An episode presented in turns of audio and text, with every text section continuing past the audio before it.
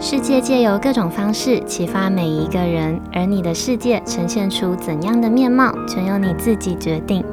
你现在收听的节目是《新赖说》。Hello，各位 CC，欢迎收听今天的《新赖说》，我是新赖小姐。嗯，你曾经在心情低落的时候，突然被一句励志的语录给疗愈吗？或者是你曾经觉得自己陷入了困境，想要放弃，然后再跟朋友聊聊天，听听朋友鼓励的话之后，突然又觉得自己好像可以提起精神，再去重新面对了。嗯，不知道正在收听的大家有没有过这些经验哦？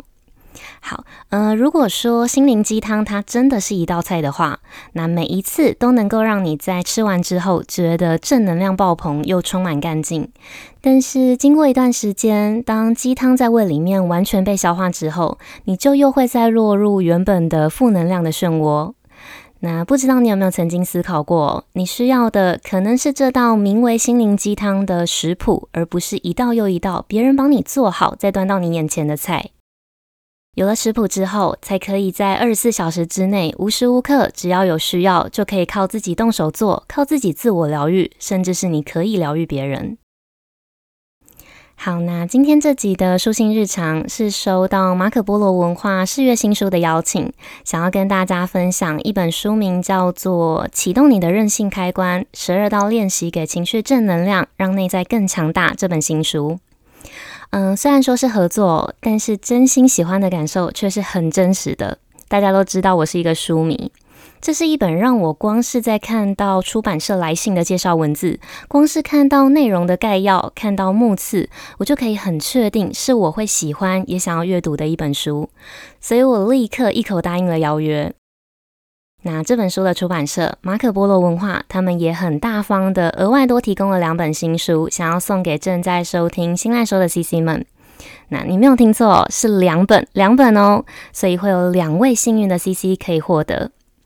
好，那我会在今天这集内容上架的同时，同步在我的 IG 上架一篇抽奖贴文。我会在这篇抽奖贴文里面公布抽书活动的详细资讯。嗯、但是还是建议大家要先收听完今天的节目内容，才可以更明确的理解问题，也才会知道要留言回复什么专属于自己的答案。那这个抽书活动呢，会横跨整个清明连假，一直持续到四月五号星期二，也就是收假当天的晚上十一点五十九分。所以大家先不要急着把我的声音按掉，跑去参加抽奖活动哦。先听听这集的内容，我想要跟大家分享的作者在书里面提到的心灵鸡汤的食谱。好，那这本书的书名《启动你的韧性开关》，在书名里面提到的“韧性”这两个字当中的“韧”这个字是强韧、坚韧的这个“韧”的字，指的是心理韧性的意思，也就是启动你的心理韧性的开关。那我们先拆开单独来看“韧性”这个词的意思。韧性呢，原本是物理学的概念。指的是一个物体受到外力挤压、回弹或者是变形的时候，这个物体它所能吸收、所能承受的能量大小的性质，像是我们在日常生活中常常听到一个东西的弹性好不好啦、延展性高不高啦，或者是脆性强不强等等。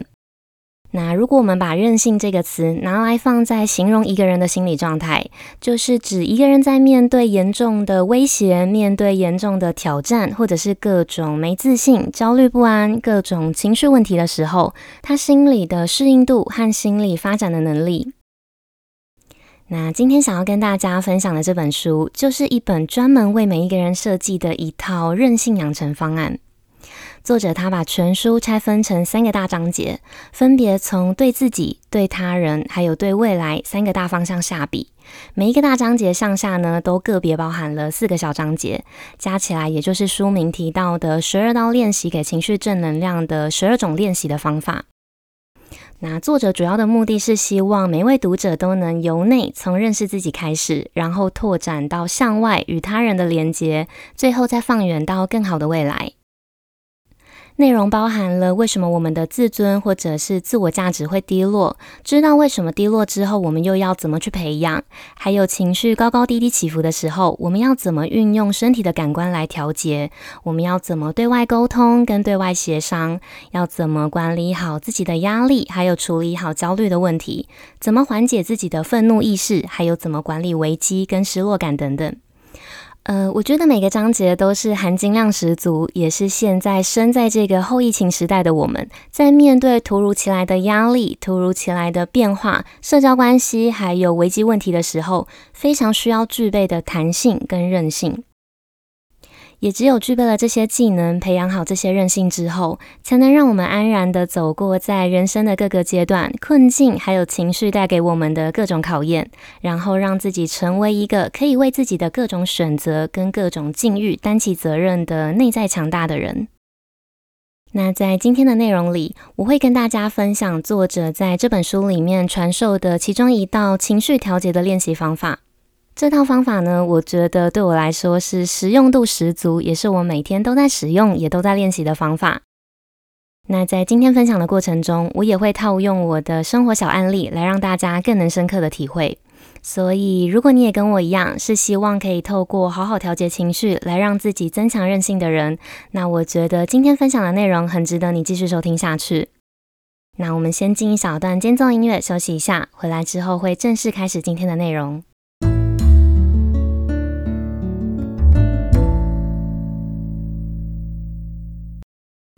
每个人都有情绪，有的情绪是正面的，有的情绪是负面的。但情绪它没有好坏跟对错之分，唯一有对错和好坏的地方，就是在情绪上来的时候，我们选择用什么方式来处理跟表达，就有点像是感觉到愤怒跟管理不当的怒火，两者之间就有很大的区别。那作者有提到，管理情绪的能力被称为情绪调节或者是自我调节，指的是当我们在面对挑战的时候，能够借由情绪、借由身体或者是社交调整来控制我们的激发程度。生活中呢，难免会遇到各种情绪的考验。那怎么管理跟怎么调节情绪，又会基于每个人的心理韧性，基于每个人的自制力、当下的心情，还有身处的环境跟近期遇到的事情的不同，做出来的应对方式也就会不同。那情绪调节比较好，心理的韧性也比较强的人，这类型的人呢，他们通常比较容易去应付每天日常的情绪起伏，也就更能选择用和缓、用相对比较好的方式来表达，来舒缓自己的情绪。相反的，情绪调节比较差，心理韧性也比较弱的人呢，他们就比较容易被情绪牵动行为，比较容易冲动行事啦，也需要耗费更多的心神力气去抑制住，去平复情绪。那正在收听的大家也可以试着回想，试着去思考看看，自己在成年之后是怎么应应生活中的各种压力，怎么调节情绪，还有怎么处理危机的。嗯，你觉得自己在多数时候是可以应对得宜的吗？还是其实你也没有把握自己在情绪来的时候会怎么应对？这个问题的答案呢，大家可以先放在心里。那我们先举一个例子，以公司还有企业为例。那多数时候，在公司发展到一定的程度，或者是想要进入更成熟的企业模式阶段的时候，都会试图把内部所有可以预测到的会有的流程变成标准作业程序。只要变成了标准作业程序之后，那不论今天遇到任何再棘手的问题，就都可以随时从资料库里面去捞出适合应对的程序来处理，不至于会让问题变成那种呃自乱阵脚、胡乱处理，然后延伸出更多问题的地步。所以我觉得情绪调节也很适用同样的概念。我们在成年之后，在对自己有一定的了解程度之后，就像是一家公司要慢慢转变成有规模的企业一样，我们需要一套，甚至是很多套属于自己，而且是特制的情绪调节的方法。那我们要怎么发展出自己的一套情绪调节的方法？作者呢，他在书里面分享了一套用感官调节的方式来调节情绪的做法。感官呢，指的就是我们感受到外界事物刺激的所有器官，包括眼睛啦、耳朵、鼻子、舌头，还有身体等等。眼睛就是视觉，耳朵就是听觉，那鼻子就是嗅觉，舌头是味觉，身体的各个部位的感觉就是触觉。那我们的大脑又是掌管这一切感官的中枢，所以我们可以反过来运用感官来达到自己想要的情绪，也就是情绪调节。那举一个我曾经发生过的实际案例来跟大家分享。某一天早上，我刚踏进公司，包包都还没有放下的时候，就被主管叫进办公室。主管告诉我，他临时接到了一个品牌的比稿邀约，比稿的时间是隔天早上的九点。虽然时间很赶哦，但是他实在很想要帮公司争取这个机会，所以主管要我排开当天手上的所有的工作，全心全意的去写这份提案，然后在下班之前交给他。我收到这份需求之后呢，就立刻用一杯黑咖啡来开启当天的工作模式。但我的目的不是为了要获得咖啡因，而是需要咖啡的香味，就像是有一些人会想要透过吸猫来放松一样。吸咖啡香对我来说就是一种仪式感，来通知我的大脑暖机，准备要进入作战模式。所以在做定位之后，我就立刻戴上了我的耳机，然后开始听超大声的海浪拍打声的白噪音的音乐，让自己与世隔绝，然后再把薄荷棒直接插入我的鼻孔里挂着，只为了让我在每一次吸气的时候都可以深吸到超凉的薄荷味。嗯，虽然这个动作呢已经被很多人说过画面很难看了，呵呵，但这的确是让我可以提振精神、把专注力开到最强的方式。接着那天的时间呢，很快就到了快要下班要交稿的时间，我想要趁最后快要下班的时间再重新顺一次提案，确认没有问题之后，再把这份提案交给主管。但是这个时候，我另外一个品牌的客户，他临时打电话来，要我帮他处理一个很棘手的问题。虽然说这个问题呢，他没有耗费掉我太多的时间，但是已经严重打乱了我专注模式的步调了。所以当下的我，呃，我的心情是觉得很焦躁，心跳很快，也觉得很烦躁的。所以后来我决定在切换回写提案的模式之前，先花五分钟的时间到茶水间去泡一杯热热的柑橘花茶，用花草茶的香味还有入口后的味觉来抚平我焦躁不安的心情。最后呢，我顺利赶在下班之前交出了这份提案，然后在离开公司之前，我拿出了我惯用的香水喷在手上，象征此时此刻正式下班，切换回生活模式。也用熟悉的香味来犒赏，还有抚慰自己一整天的辛劳。那一天呢，是我印象很深刻的，在一天之内频繁的切换模式、频繁调节情绪的经验。嗯，当然也有可能是要我在一天之内从无到有生出一份提案，实在是少之又少的经验啦。不论是什么原因让我印象深刻哦，那次的经验都让我发现，我其实是可以靠嗅觉还有听觉的方式来调节自己的情绪的。所以后来，不论我走到哪里，我都会固定随身携带耳机、薄荷棒、小瓶装的香水，还有护手霜，分别用来调节我最常出现的焦虑还有愤怒的情绪。那我的这四样物品呢，也就是作者他在书里面提到的感官锦囊，因为感官的力量很强大，可以让人提高警觉，也可以让人变得平静下来。好好的运用呢，通常可以让我们觉得更有掌控感。所以作者他很建议我们每一个人都可以试着去帮自己准备一个可以随身携带的感官锦囊，以便我们在遇到任何状况的时候可以立刻派上用场。只是在准备这个感官锦囊之前呢，可以先设想一下，你平常最常需要被调节的情绪是哪几种？设想之后呢，也才可以对应该情绪去找到适合用来抚平或者是刺激的物品。嗯，可能你有一颗压力球，在压力大或者是焦虑的时候，就可以随时拿出来捏一捏，舒压一下。也可能你很难入眠，那可以试试看，在枕头上滴几滴你觉得舒服、你觉得放松的精油的香味。那也可能你心情很差的时候，会想要喝一点刺激的气泡水，吃一点巧克力，或者是吃辛辣的食物，可以帮助你排解愤怒的情绪。任何攸关感官的方式，都很有可能就是你调节情绪的方法。好，那我们来小小总结一下，要准备一个属于自己的感官锦囊，需要包含的两个条件。这两个条件分别是：一，你需要预先规划好感官对策，可以想象一下你平常最常见也最想要调节掉的情绪是哪些。再来是二，简单好用的选项。假设你想调节的情绪是紧张跟懒散，那你就可以针对舒缓紧张还有提振精神这两个方向来找对应的物品。那这个物品呢，它最好是容易取得或者是方便携带的东西。关键的技巧呢，就是要尽量保持简单而且好执行。那这个运用感官对策的方式来帮助自己调节情绪的方法，可以让自己不论在遇到任何的挑战、任何的挫折啦、悲伤，或者是各种日常状况的时候，你都可以让自己的内在是趋于稳定，保持在健康而且强大的状态。那在有这些条件的前提之下，我们也才可以用更正向的态度来面对跟处理生活中的各种问题。好，那我们再进今天的最后一小段间奏音乐，休息一下。回来之后会告诉大家今天赠书抽奖活动的题目。